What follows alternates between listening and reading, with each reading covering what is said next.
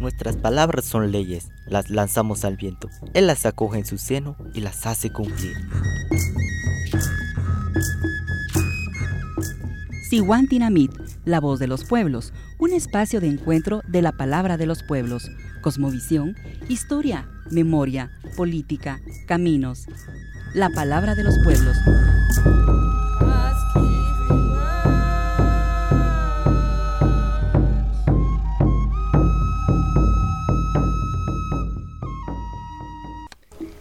Bienvenidas y bienvenidos a su programa Siwantinamit, la voz de los pueblos, un espacio de encuentro de las palabras desde los territorios. Hoy en la conducción del programa Flor de María Calderón. El programa del día de hoy está dedicado a el trabajo. Vamos a estar compartiendo con ustedes entrevistas realizadas a diferentes personas quienes nos van a ir contando desde cómo se entiende el trabajo, cómo se está viviendo el trabajo eh, hoy en este contexto de la emergencia sanitaria por la pandemia COVID-19, hasta las alternativas que han existido, que se han ido creando y que ahora se están reforzando. De nuevo, bienvenidas y bienvenidos. No. Cosmogonía y memoria.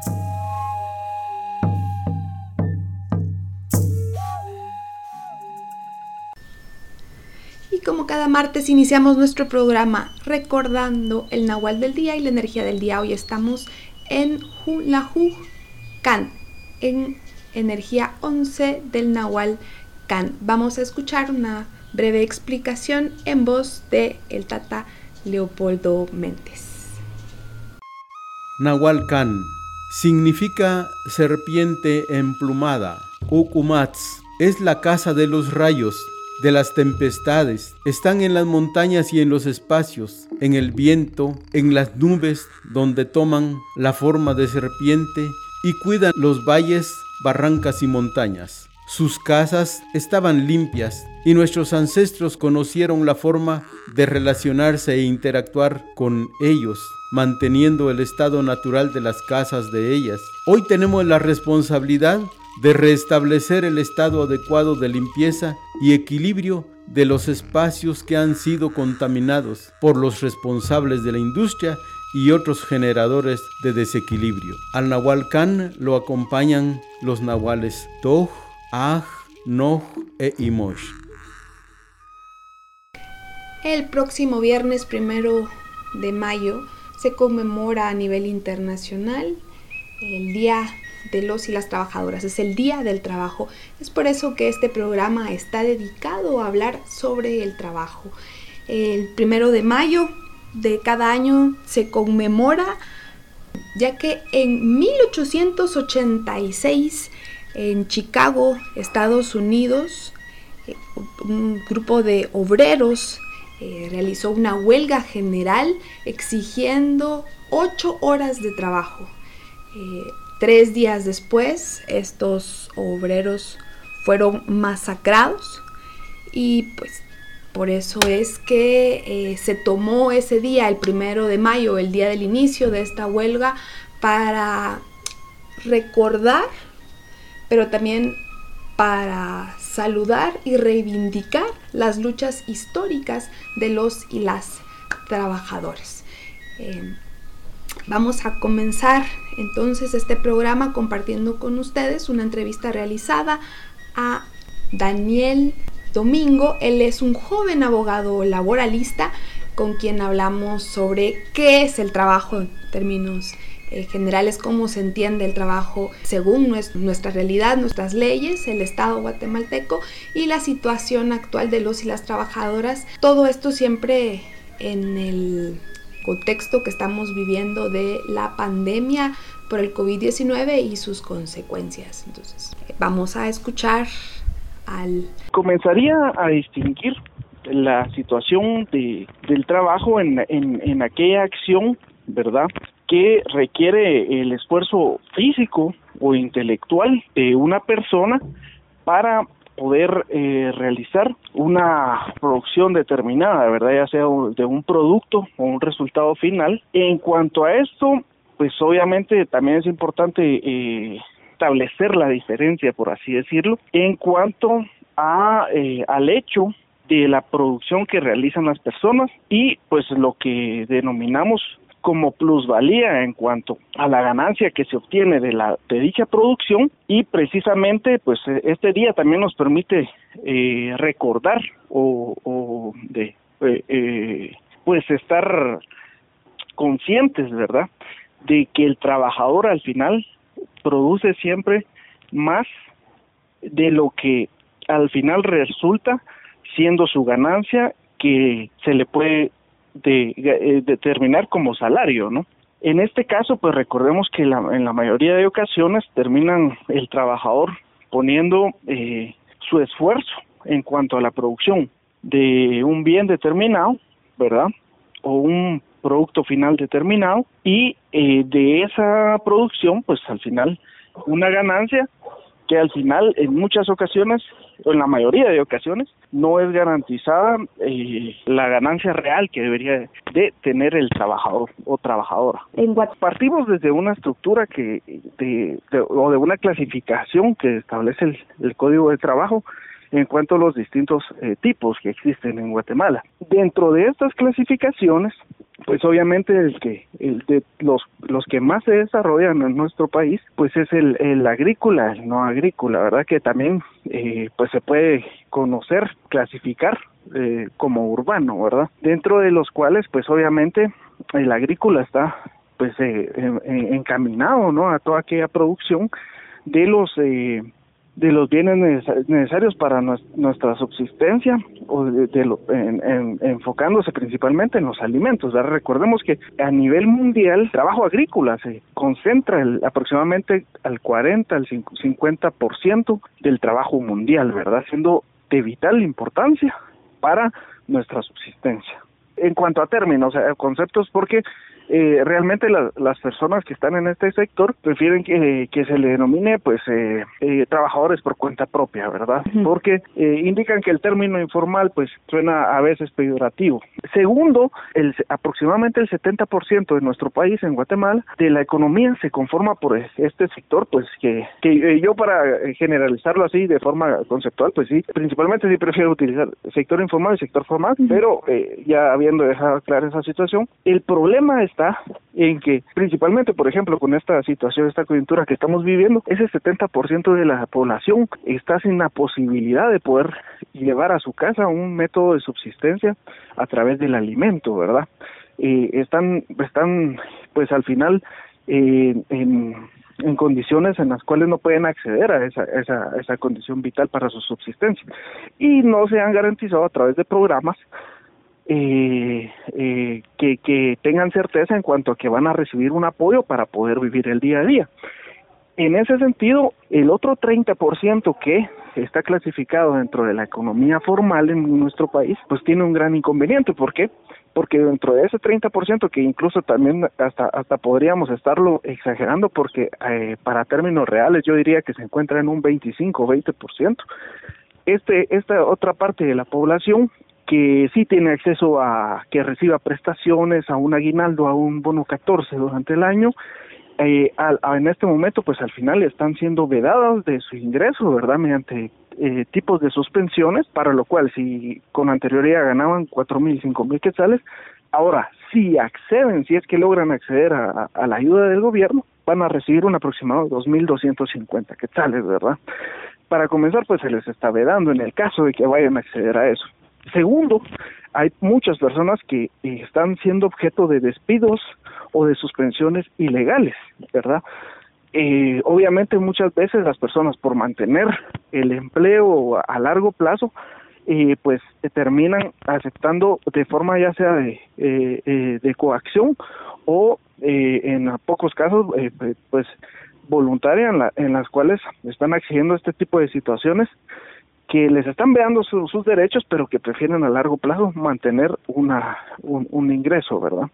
Entonces, está afectando grandemente como, como le decíamos, al, al, a este 70, 75, 80% de economía informal y al otro 20% que de hecho en, en, meses posteriores va a llegar, eh, si, si ahorita hablábamos de un 70% de economía informal, yo eh, pues me adelanto y esperemos que no sea así, pero sí eh, por, estudios que incluso ha determinado el Instituto Centroamericano de Estudios Fiscales, incluso la Organización Internacional de Trabajo, yo creo que en Guatemala va a llegar a impactar más y el sector de la economía informal va a llegar a constituir tal vez un 80-85%, ¿verdad? Esperemos que no sea así, pero es el, a donde va encaminado el, camino y, y, inclusive con las políticas eh, eh, de Estado que se han que se han tomado hasta este entonces. El problema, este 30%, ¿verdad? Para tener eh, un dato así general, que tiene una economía eh, que sí este, se encuentra dentro de la economía formal, que sí reciben prestaciones, que sí tienen acceso a vacaciones, pues al final también nos damos cuenta. Yo considero que si nos ponemos a verificar en términos reales quienes sí tienen acceso a todas sus prestaciones de ley, quienes sí tienen una, un, acceso a sus vacaciones como lo establece la ley, yo creo que estaríamos hablando de un 10% o un 5% y aún así, si no es que exageramos, porque, por ejemplo, para no ir muy lejos, muchas personas que están yendo a laborar hoy con esta condición, que tienen, eh, se supone que tienen, están dentro de la economía formal, pues eh, llegaron a la sorpresa de que pues antes recibían un salario de, de 3.500 quetzales y ahora incluso que sin servicio de transporte les están obligando a ir a trabajar eh, al final de, de la quincena, etcétera, recibieron la mitad de lo que recibían anteriormente, ¿verdad? Eso pues de ninguna manera es justificable porque al final eh, se les está obligando a, a, laborar, no se les está eh, dando condiciones de transporte como, como se estableció, ¿verdad? De higiene, de salud en el trabajo y encima de eso están recibiendo una paga inferior a la que recibían con anterioridad, ¿verdad?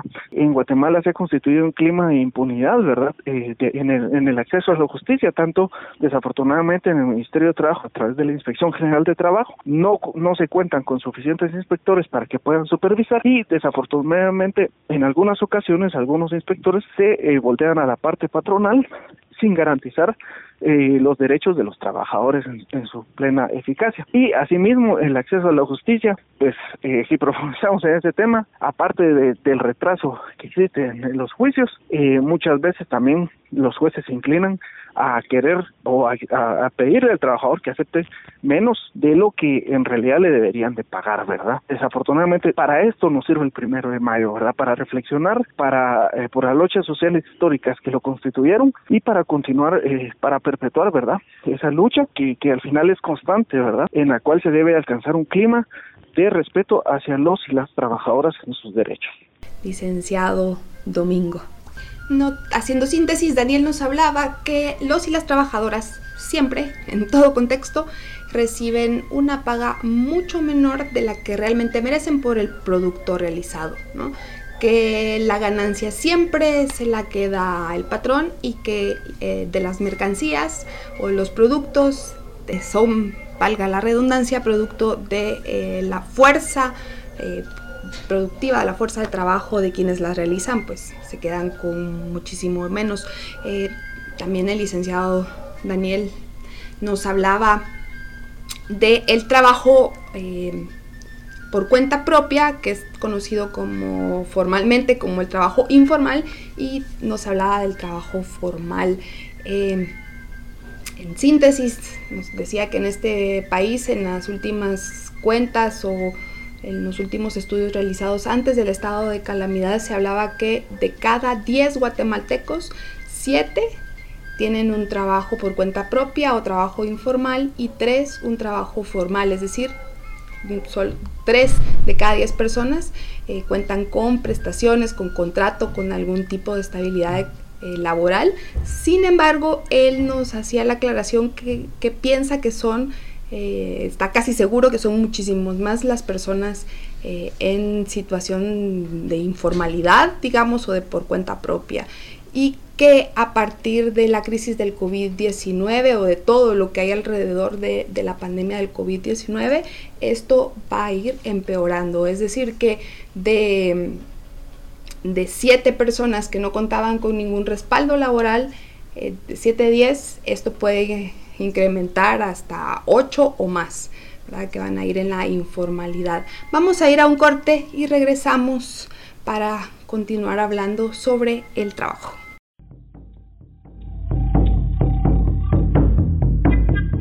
CAT, construyendo la red de los pueblos.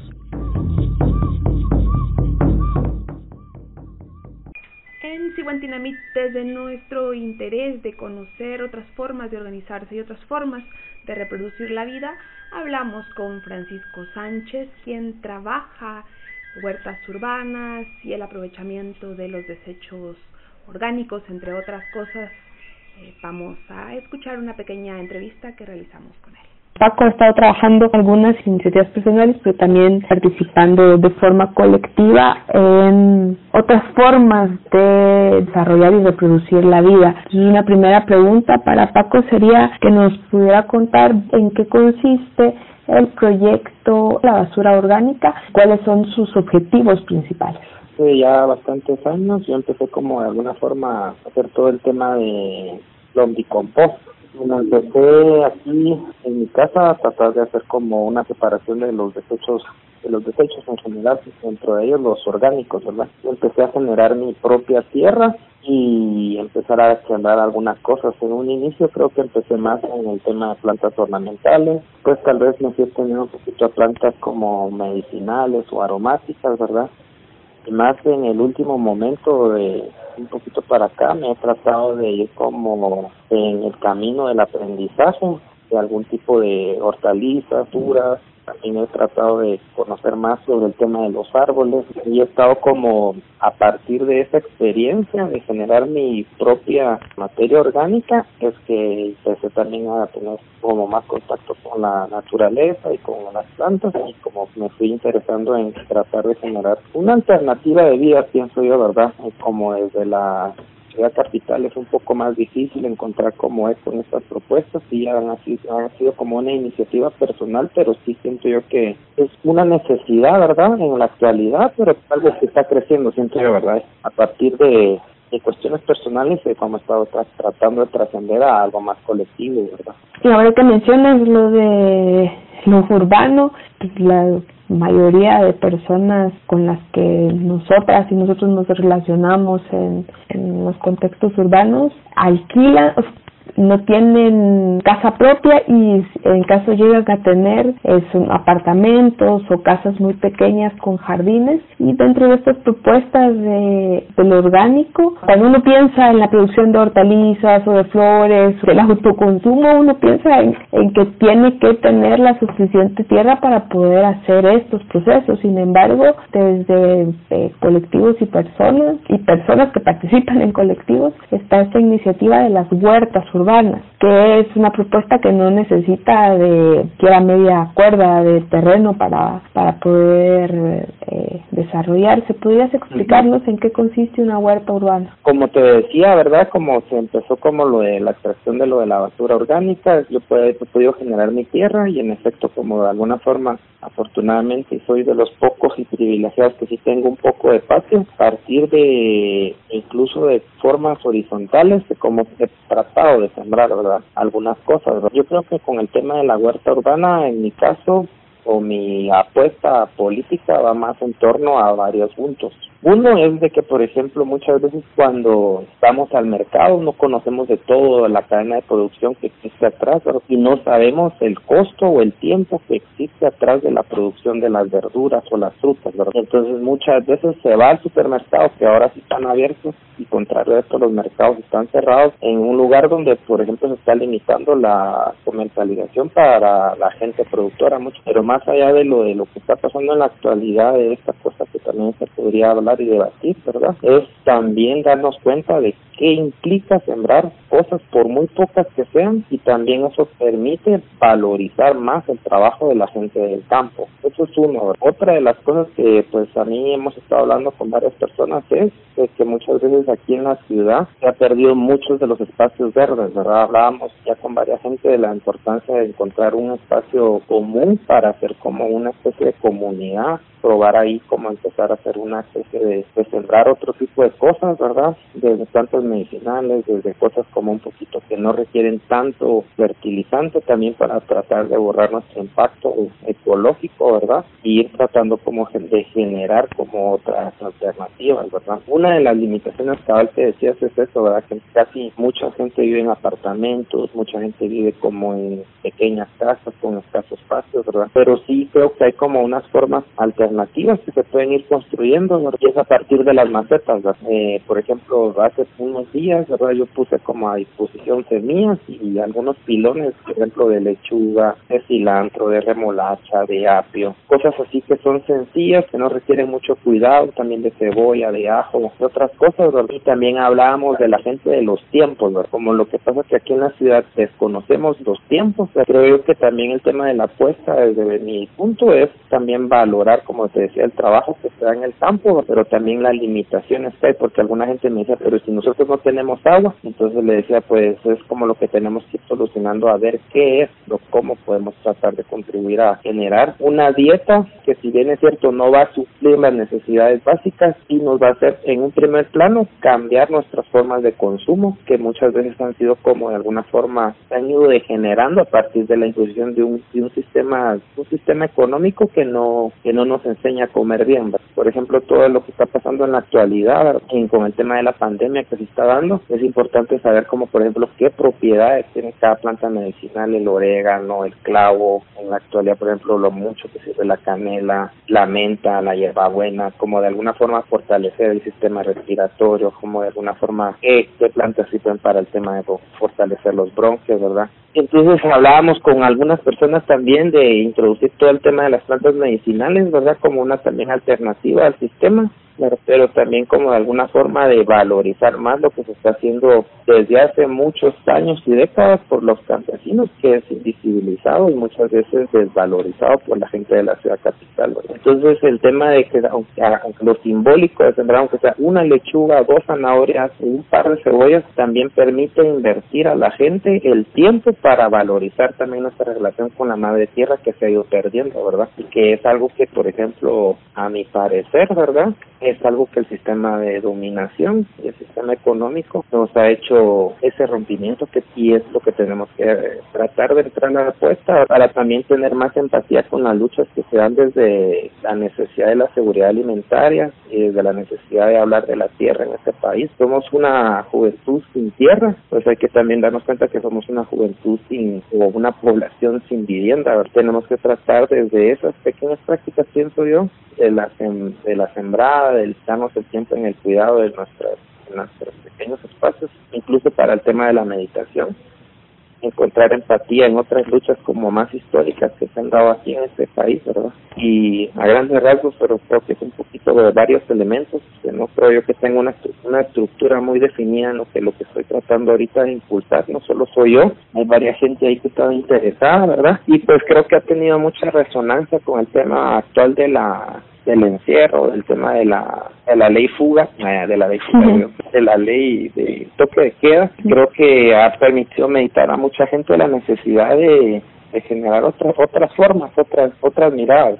La propuesta de los huertos urbanos, por lo menos en este momento y en su inicio, no es una propuesta de soberanía alimentaria, es más bien una es una propuesta de vuelta al campo, o sea, de, de, de generar esa conciencia la necesidad, la urgencia de las personas que vivimos en las áreas urbanas de ver al campo, de lo que significa la producción de alimentos, ¿es así? En el caso personal yo creo que yo le apuesto a eso, ¿verdad? Pero, pero hay otra gente que sí está hablando de la necesidad de como generar un proceso de soberanía alimentaria. Yo creo que como el proceso de la soberanía alimentaria es un camino un camino más largo que tenemos que recorrer. ¿va? Primero tenemos que hablar sobre el tema del acceso a la tierra, sobre las prácticas de consumo que nos han impuesto, ¿verdad? Hay como cultivos y prácticas ancestrales que se han perdido, que yo mismo pues desconozco mucho y en el caminar como yo tratando de aprender y recuperar, ¿verdad? Ya hasta hace muy, muy, muy, ah, muchos años no conocía el amaranto, por ejemplo, que decir que ni sus propiedades,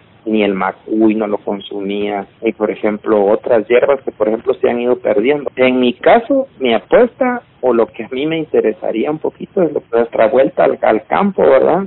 Y realmente también darnos cuenta de que el modelo económico del país no es sustentable para las mayorías. Pues, entonces podría ser que tengamos más empatía cuando la gente hable de la necesidad de acceder a la tierra, porque nos vamos a tener que dar cuenta de que, por ejemplo, sembrar, sembrar una lechuga, el tiempo que requiere, el cuidado que requiere el tomate, por ejemplo, para sembrarlo, las plagas, ¿verdad? La dependencia de los pesticidas que tenemos. Y, por ejemplo, a partir de algunas cosas que, por ejemplo, no son nuevas, sino que se han ido perdiendo, si podemos renovar ese renovar y reconocer otra vez ese, tipo de prácticas y conocimientos ancestrales, pienso de verdad. Sin embargo, sí siento yo que debe ser como una necesidad a mediano plazo hablar sobre el tema de los huertos familiares más del campo, ¿verdad? Y aquí en la ciudad capital hablar sobre algún tipo de huertos, ¿verdad? Para generar alternativas frente a la recesión económica que evidentemente se va a venir a partir de toda esta pandemia que se está dando, ¿no? ¿Cuáles son las cosas mínimas que se necesita para iniciar un huerto urbano?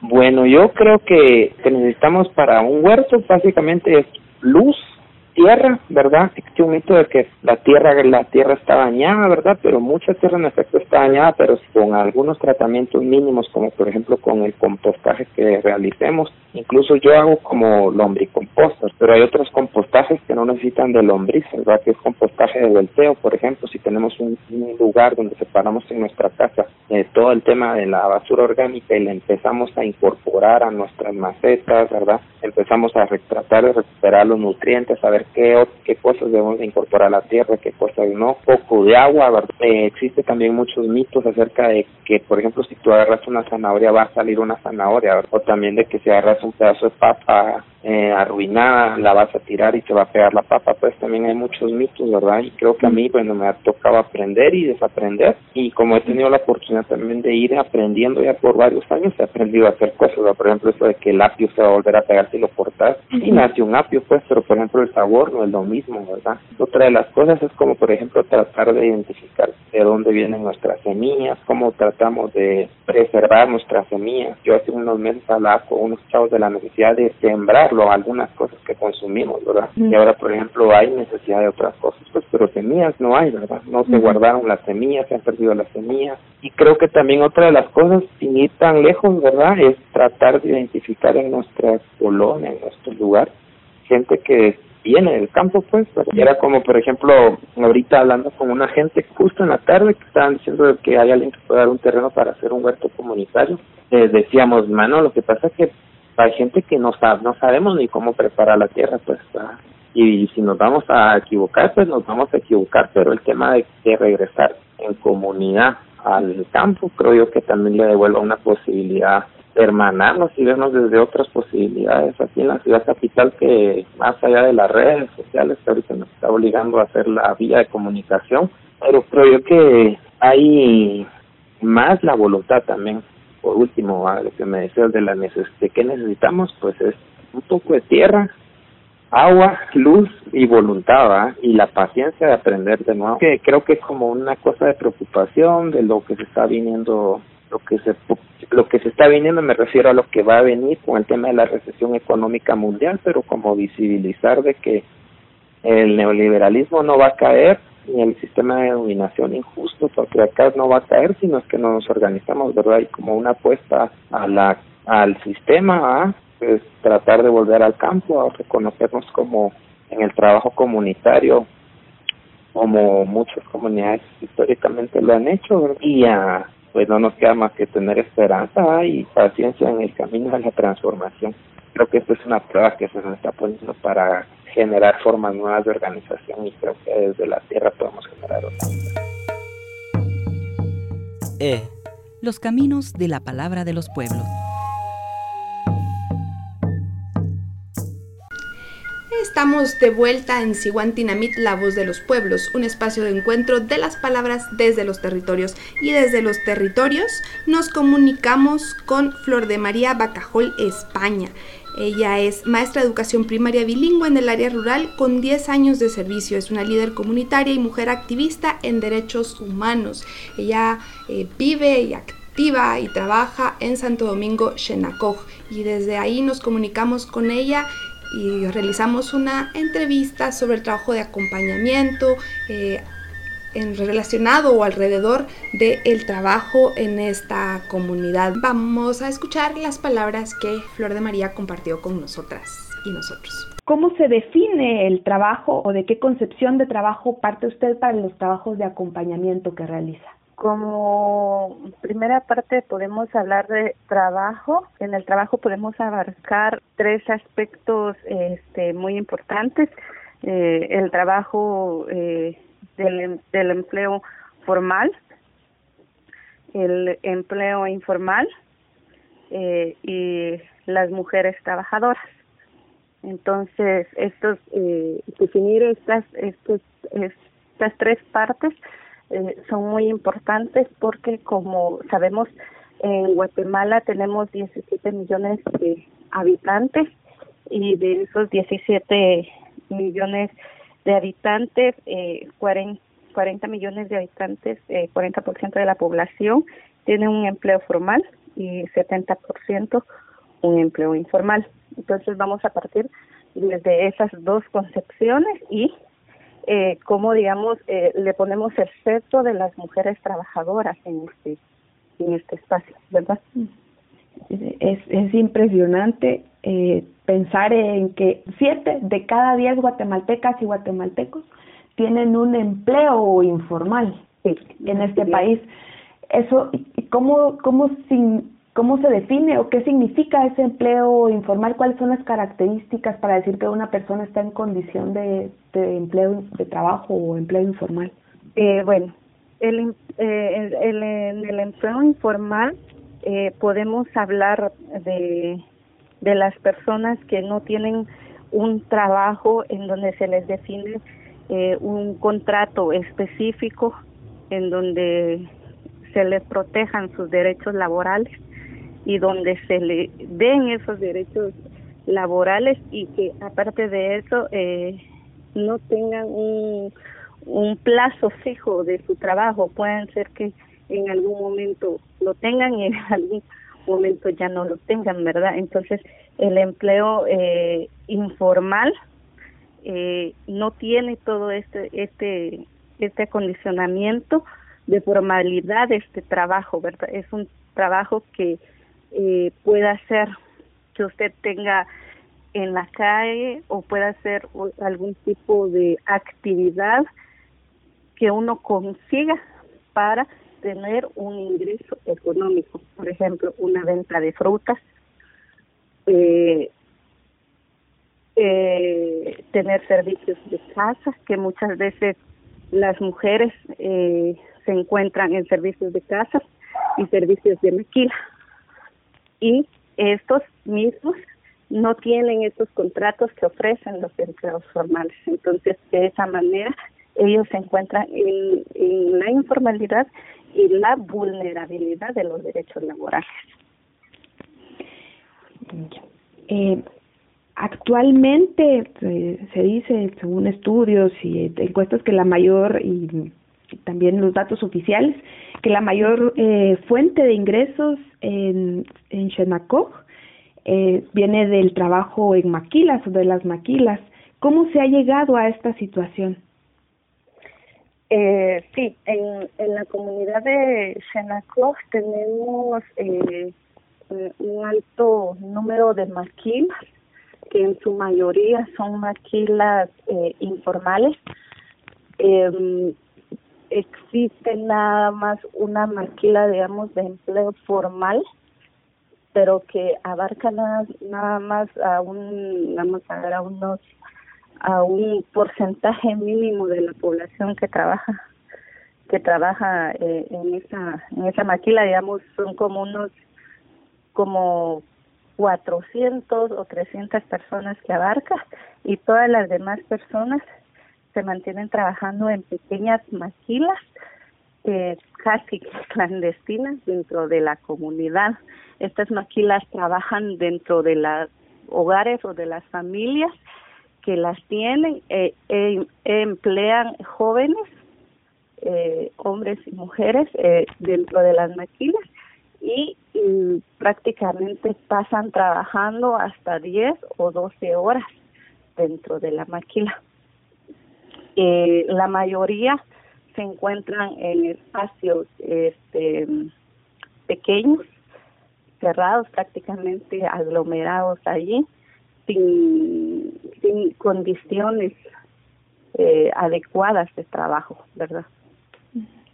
Y en, en esto eh, prácticamente es eh, la, la entrada principal económica para las familias, ya que la mayoría de jóvenes entre hombres eh, hombres y mujeres han abandonado distintos trabajos como la agricultura como el tejido para ir a, una maquila ya que eh, en Guatemala sabemos que eh, eh, no se le da el valor económico a la agricultura y a los tejidos, entonces abandonan este tipo de trabajos y van a una maquila para que su trabajo sea un poquito más remunerado, aunque sus condiciones sean sean bajas o sean pésimas.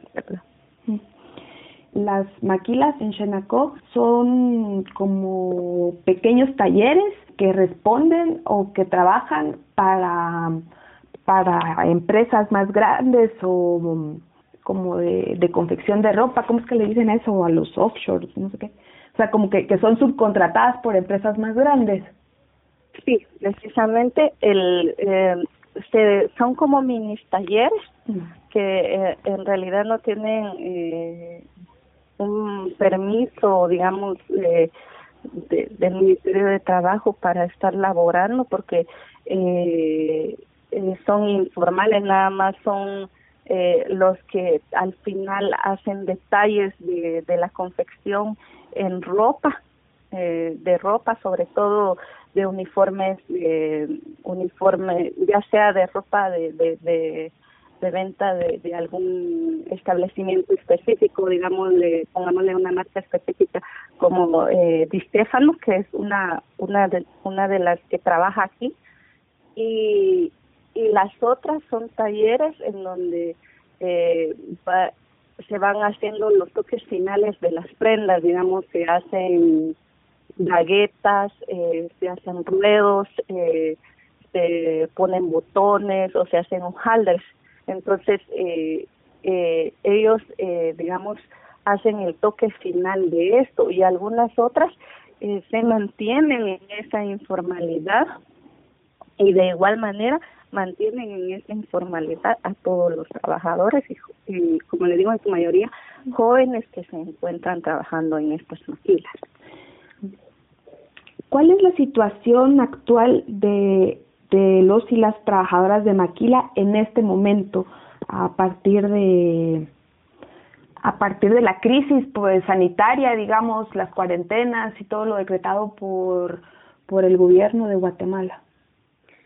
Eh, bueno eh, como ya lo mencionábamos estos eh, estas mini fábricas estos mini talleres que están en Santo Domingo Chenacó pues actualmente eh, algunos han cerrado o han tenido que desemplear a las personas y retirarlas de, de su trabajo porque ya no logran eh, pagar lo que se lograba lo que se les pagaba antes a las a los jóvenes verdad este ahorita muchos de estos jóvenes quedaron desempleados porque varias de esas máquinas cerraron algunas otras siguen trabajando con, digamos, si tenían 25 empleados, ahora tienen 10, tuvieron que haber desempleado 15.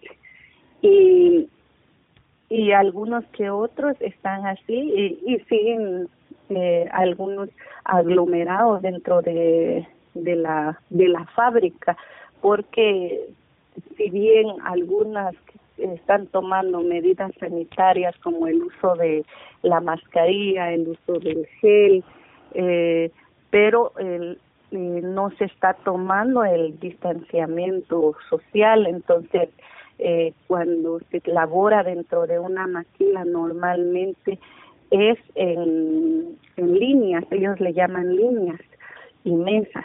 Entonces dentro de una mesa donde se realiza el corte trabajan hasta 10 personas en una línea de, de, de, la, donde están las maquilas o las máquinas que ponen, porque literalmente las ordenan en una línea vertical. Este, trabajan hasta 12 personas, más los que despitan o hacen algún otro tipo de trabajo, no tienen el distanciamiento social, eh, el distanciamiento de, de los dos metros necesarios eh, de una u otra persona, ¿verdad? Entonces ellos eh, siguen ahí trabajando aglomeradamente, como les digo, tal vez con algunas que otras medidas y algunos otros prácticamente cerraron o desemplearon a las a las personas que trabajaban con ellos. Es decir, que en este momento la situación eh, de empleo, la, de, de ingresos, eh, está empezando o va a empezar a estar crítica en, en Xenacog. Eh, sí. tal vez ahorita eh, está empezando a, a, a hacer crítica porque eh, hemos identificado dentro de la comunidad ya algunas familias eh, con sus banderitas blancas eh, fuera de las de las casas pidiendo eh, ayuda, ¿verdad? O algunas otras, eh, buscando algún otro tipo de empleo, ya sea en la casa o, eh, vendiendo algún eh, producto que ellos tengan. Eh, varias familias dentro de la comunidad aún eh, tienen siembra de maíz y frijol entonces algunos o, o en esta área que nosotros tenemos bastante aguacate entonces las personas salen a vender sus productos, salen a vender aguacates, frijolitos, maíz a las calles y buscan la manera en la que puedan obtener un ingreso diario, ¿verdad? Entonces, eh, sí, sí, sí, estamos entrando en esa fase crítica de, de economía, ya que eh, eh el haber eh, eh, que estas empresas ya no ya no busquen el trabajo de las de las de los talleres hace de que que ya no haya ingresos para esta parte de la población que trabaja dentro de este que está en este empleo. Vamos a ir a un corte, estamos hablando con Flor de María Pacajol, eh, sobre el trabajo y las consecuencias de todo lo que está pasando en esta crisis sanitaria. Vamos a un corte y regresamos. Acabar el renacer de la vida. De nuevo, bienvenidas. Estamos en conversación telefónica con Flor de María Bacajol sobre y Hablábamos antes del corte sobre el trabajo, la diferencia entre trabajo formal e informal y específicamente del trabajo a maquilas y el proceso político histórico que llevó a que la comunidad de Xenacog su principal fuente de ingresos fueran las maquilas. Eh, hablábamos de la condición crítica en la que se empiezan a encontrar las personas ante la crisis económica que empieza a sentirse ya por la crisis sanitaria. Eh, tenemos una última o unas últimas preguntas, Flor, y es, el panorama es bastante difícil, digamos, ya se empiezan a vivir cosas difíciles, hablaba de que ya hay familias que han tenido que sacar la banderita blanca para pedir ese auxilio comunitario. Sin embargo, en, desde nuestros pueblos hemos vivido condiciones y situaciones así de difíciles y comunitariamente siempre existe una alternativa. Entonces la pregunta sería, ante esta situación, ¿cuáles son las alternativas comunitarias? ¿Qué es lo que se está haciendo ya, pero qué es lo que también se plantea hacer? Eh, bueno, entre como como tú lo decías, eh, las eh, comunidades indígenas tenemos distintas formas de, de trabajarnos y movernos y, y una de esas es la comunitaria.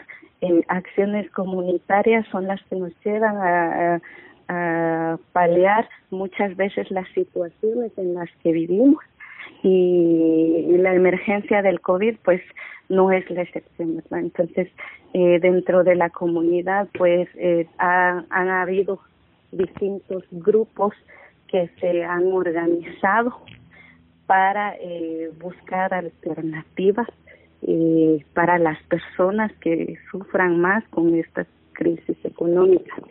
Eh, nosotros eh, trabajamos hemos estado trabajando un poco en una plataforma ciudadana de organizaciones sociales de la comunidad.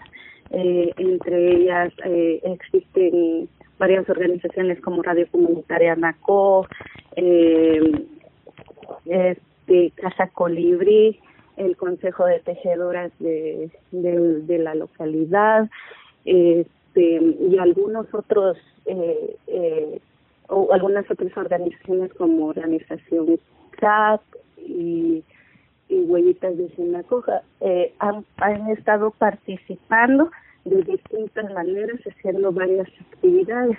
Entre una de esas actividades generales eh, que se hicieron eh, fue a atender inmediatamente eh, las necesidades de insumos básicos para el puesto de salud los bomberos municipales, ya que ellos son los primeros que atienden eh, las emergencias en la comunidad. Y entonces eh, se hicieron, se han hecho recolectas de, insumos para de medicamentos y de insumos de, de limpieza e higiene para entregárselos al puesto de salud y a los bomberos para que cuando eh, ellos cubran emergencias eh, tengan los insumos adecuados para poder trabajar y esto se ha hecho a través de, de la convocatoria y, y de, de salir a, a, a buscar así de puerta en puerta en la comunidad eh, e informar sobre la situación de precariedad que ha habido dentro de del puesto de salud y de los bomberos municipales. También Asimismo, se han hecho recolectas de, de víveres o de insumos básicos de consumo para las familias que, que, que lo necesitan, ¿verdad? Entonces, la población eh, responde, es muy solidaria y, y se han logrado abastecer a distintas familias que, que pues como ya habíamos dicho, eh, han, han sacado sus banderitas blancas y poderles ayudar de esta manera a que ellos tengan un sustento eh, diario para poder estar ahí, porque cada una de estas familias tiene situaciones distintas, ya sea de, como les decíamos, de trabajo que puede hacer que los hayan despedido o simplemente estaban en el en el comercio informal y ya no pudieron vender porque eh, por la crisis verdad y entonces los ayudamos de esta manera. Entonces, también eh, las otras organizaciones, otros grupos de jóvenes han estado eh, visitando a distintas familias. Eh, también en las dos aldeas, Santo Domingo Xanajo cuenta con dos aldeas eh, que están más o menos como a cuatro, cuatro o cinco kilómetros de distancia, a los cuales también eh, se han ido a visitar eh, e, eh, e informar sobre sobre la crisis sanitaria en la que vivimos y pues a, a, a informarles sobre las medidas que también debemos de tomar ante esta crisis. Y también a ellos se les ha abastecido de bolsas de, de, de víveres o de insumos básicos de consumo para que ellos puedan también estar, eh, que los podamos ayudar de esta manera. Y a largo plazo, o sea, el, el día después de, de que todo esto, de que esto, todo esto pase, desde desde la cosmovisión cachiquel, desde la cosmovisión de los pueblos, hay una alternativa y hay una propuesta. ¿Cuál es esta propuesta para, para el día después, digamos? Eh, bueno, para el día después, eh, como, como grupo de organizaciones, pues tenemos eh, el trabajo de, de seguir velando por nuestras por nuestras familias que tienen condiciones vulnerables muy fuertes económicamente y seguir eh, eh, trabajando o creando proyectos. Desde por ejemplo desde radio comunitaria se han hecho proyectos de, de difusión eh, de difusión de, de los derechos de, de difusión de eh, de, de, la actual crisis en, nuestro idioma cachiquén y eh, siempre en el idioma español, ¿verdad? Entonces nosotros eh, eh, como radio comunitaria vamos a también seguir trabajando desde la radio para poder eh, eh, llevar la información correcta a todas a todas estas familias y también como les digo eh, crear tal vez nuevas formas o alternativas de trabajo eh, o de siembras comunitarias, porque ante esta crisis eh, creo que todo lo comunitario es lo que nos está salvando. Las medidas de gobierno muchas veces no llegan a las comunidades.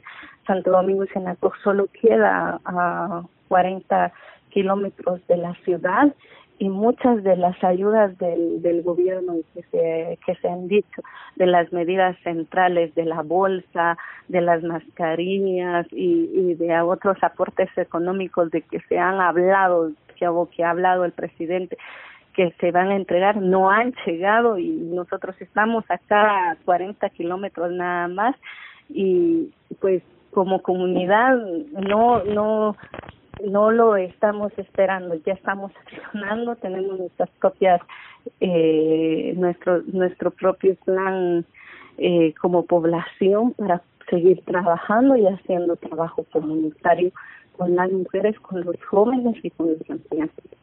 Muchísimas gracias por sus palabras, muchísimas gracias por atender nuestra llamada, pero sobre todo muchísimas gracias por todo lo que están haciendo desde la organización comunitaria y desde el trabajo, eh, eso, comunitario, desde los pueblos.